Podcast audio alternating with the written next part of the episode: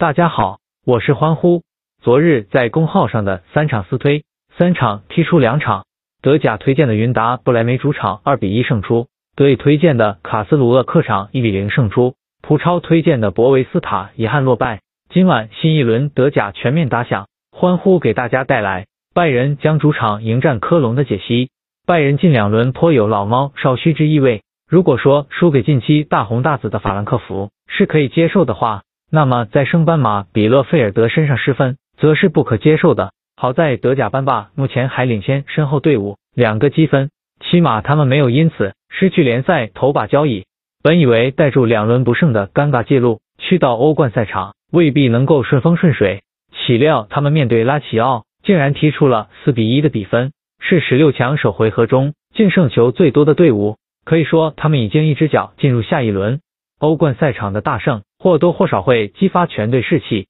这对他们此番作战绝对有利。需要指出，拜仁进攻端所向披靡，均场二点八二个联赛入球，甚至是五大联赛均场入球数最多的队伍，这绝对是诸如比勒费尔德以及科隆此等弱旅所无力招架的。最好的例子便是他们上轮面对比勒费尔德，早在比赛前三十七分钟就已经落后两球，可能很多人都觉得拜仁翻盘无望。但下半场莱万多夫斯基带头掀起反扑，虽然最终还是失了分，但最起码没有落败收场。再加上有周中欧冠杯的大胜增添士气，相信他们今仗绝对不会手下留情。科隆此前在一月底至到二月头之间，曾取得过各项赛事九十分钟内三场不败，其中每场都至少攻入两球，状态出色。但进入二月中旬，球队状态急转直下，先后被法兰克福以及斯图加特完成零封。遭遇两连败，这为球队此行挑战拜仁埋下了失利的伏笔。目前科隆手握二十一个积分，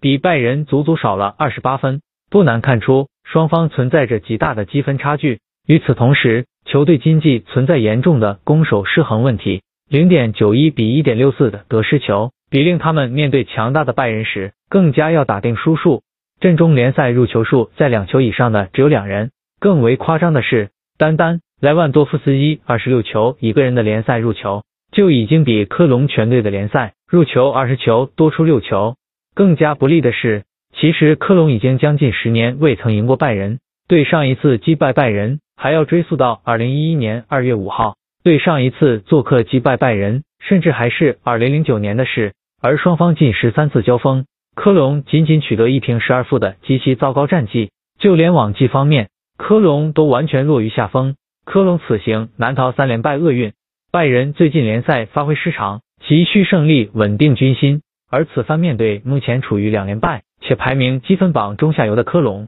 无疑是拜仁联赛洗颓的大好良机。再加上双方往绩方面，德甲班霸手握绝对优势，看好他们能够主场赢球重返正轨。欢呼推介拜仁负二点五。今晚西甲赛事塞维利亚对阵巴萨的推文将发布在我的公号上。求点赞，求转发，求关注。